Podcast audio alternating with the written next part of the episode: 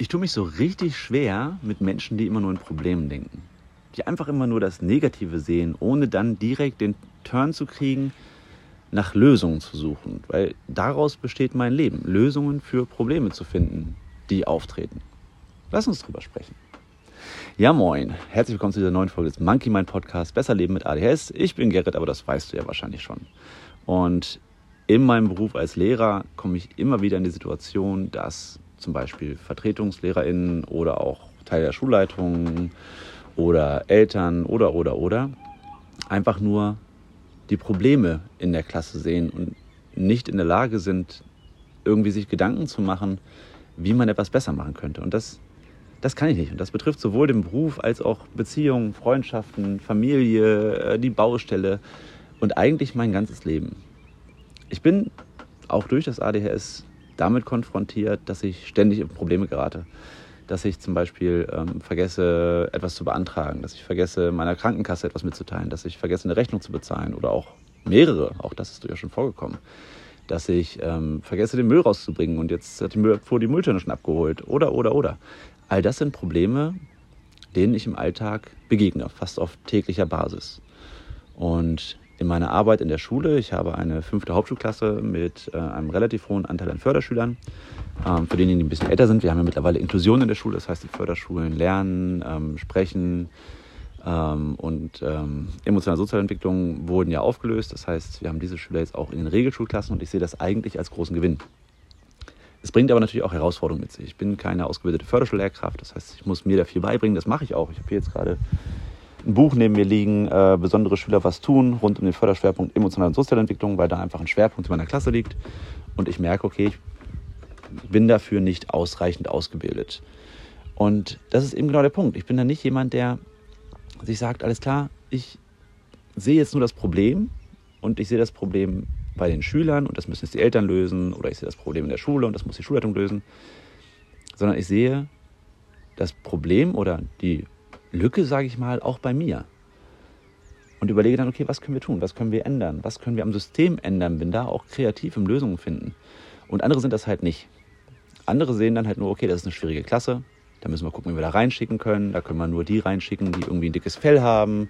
Und ähm, da muss doch mal mehr getan werden und die tun doch zu wenig.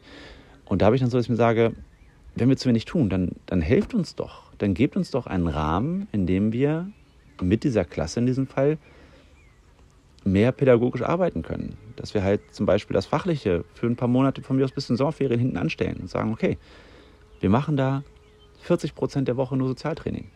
Einfach, weil wir auch für diese Kinder eine Basis schaffen müssen, weil wir diese Kinder annehmen müssen, wie sie sind. Es funktioniert einfach nicht, Schüler, gerade mit emotionalen sozialen Förderbedarf, in eine Schublade zu stecken und zu sagen, so, du musst jetzt aber. Das funktioniert nicht, damit versauen wir das Leben dieser Kinder. Und gerade in der Situation bin ich halt gerade damit konfrontiert, dass andere nur die Probleme sehen. Dass andere einfach nur sagen, ja, du musst da was machen. Und ich sage mir so, ja, wie denn? So, ihr seid diejenigen, die darin Experten sein sollten. Ihr seid diejenigen, die die Rahmenbedingungen schaffen. Und damit tue ich mich dann tatsächlich sehr schwer. Genauso ist es aber auch zum Beispiel bei uns auf der Baustelle. Das ist ja ein immer wieder gern genommenes Beispiel von mir. Ähm, wir renovieren ein altes Fachwerkhaus von 1750 ungefähr und haben erstmal alles, was so an Rigipswänden und so drin war, rausgerissen, weil wir das nicht haben wollen. Wir wollen das Haus halt natürlich renovieren oder restaurieren. Das heißt viel mit natürlichen Baustoffen, mit natürlichen Dämmstoffen, mit äh, Lehmputz arbeiten, mit Holzfaserdämmung statt irgendwie Styropor und sowas alles. Ähm, Holzfenster statt Kunststofffenster und ähm, ja, Holzdielen statt Linoleumböden. Du kannst dir wahrscheinlich grob vorstellen. Das Problem ist bei so einem Haus aus dem 18. Jahrhundert, da ist halt nichts gerade. Da ist einfach, da hast du unterschiedliche Deckenhöhen, da hast du, dann ist die Wand rechts 2,30 Meter hoch und links 2,10 Meter. Und dann läuft man einfach in Probleme. Und dann gibt es halt Menschen, die dann sagen, ja gut, ist halt, ist halt scheiße. Und dann ist das Gespräch beendet und das kann ich nicht. Mein Gehirn fängt dann an zu rasen. Mein Gehirn macht sich dann Gedanken, dann gerate ich oft auch in so einen Hyperfokus der Recherche, ähm, wie jetzt eben auch im Beispiel der Schule gerade. Habe gestern noch eine Fortbildung gebucht und so weiter und so fort. Ähm, und dann suche ich nach einer Lösung. Das Problem ist, wenn ich das alleine machen muss, dann entwickelt sich bei mir schnell so ein, so ein Groll, so ein, so ein Unbehagen gegenüber der anderen Person. Das Gefühl, alleine gelassen worden zu sein mit meinem Problem, obwohl die Person genauso für dieses Problem zuständig wäre. Dieses Gefühl, der Person vielleicht nicht mehr so vertrauen zu können. Und ganz schlimm wird es für mich, wenn ich dann eben mit einer Lösungsidee komme, mit einem Konzept komme, im schulischen Bereich sogar. Und wenn ich dann dafür Kontra kriege, wenn ich dann gesagt kriege, nee, das geht nicht, das machen wir nicht und äh, du musst irgendwie anders mit klarkommen.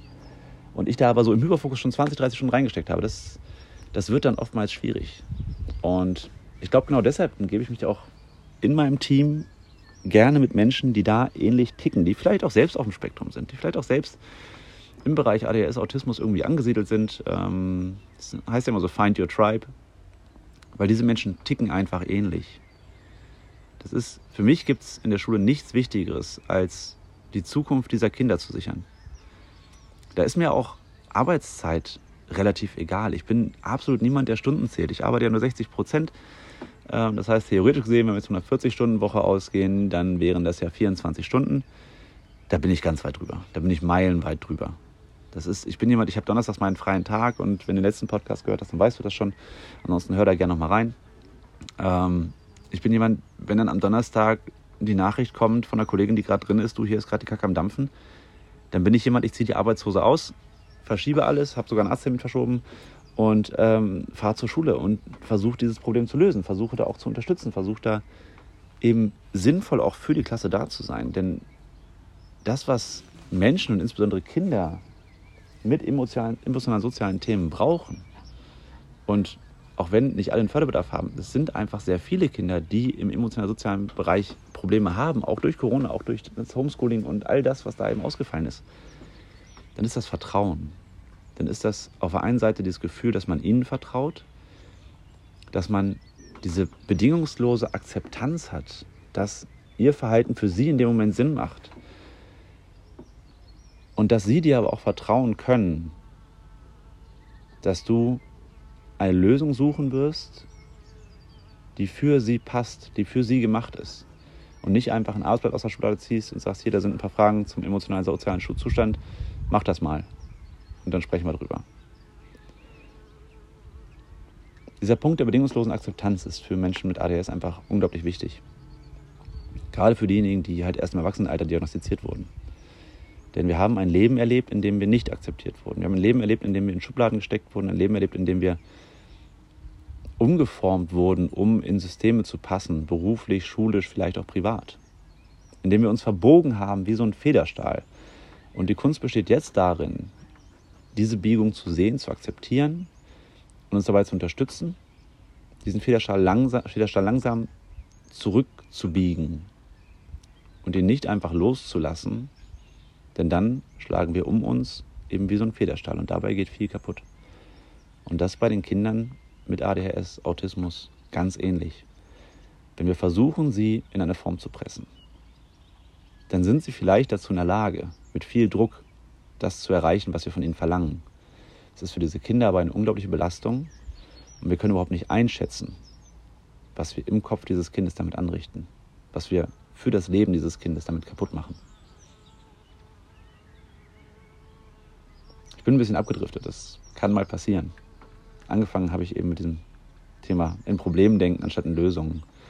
Aber irgendwie passt es halt auch alles zusammen. Wenn wir solche Menschen nur als Problem sehen, und uns nicht bemühen, eine Lösung zu finden, die für alle Beteiligten passt, dann richten wir einen großen Schaden an. Wir zerstören die Vertrauensbasis. Wir geben uns oder wir stellen uns nicht als vertrauensvollen und kompetenten Partner zur Verfügung, sondern wir werden irgendwann als Feind gesehen. Und das ist sowohl in Freundschaften, Beziehungen, auf der Arbeit und insbesondere in der Arbeit mit Kindern ein riesengroßes Problem. Es ging jetzt überraschend deep. Aber gibt mir auch ein Stück weit die Motivation, derzeit mit noch mehr Elan dieses Konzept für meine Klasse auszuarbeiten. Und ein Stück weit die Befindlichkeiten aller anderen Beteiligten hinten anzustellen. Denn mein Job ist nicht, eine Schulleitung zufriedenzustellen. Mein Job ist nicht, Eltern zufriedenzustellen. Sondern mein Job ist, dass diese Kinder in 20 Jahren zurückblicken und sagen, jawohl, Herr Reitz hat das schon richtig gemacht. Er hat mich gesehen, er hat mich angenommen mit mir gemeinsam Lösungen entwickelt, damit ich heute das zufriedene Leben führen kann, das ich führe. Das ist mein Job.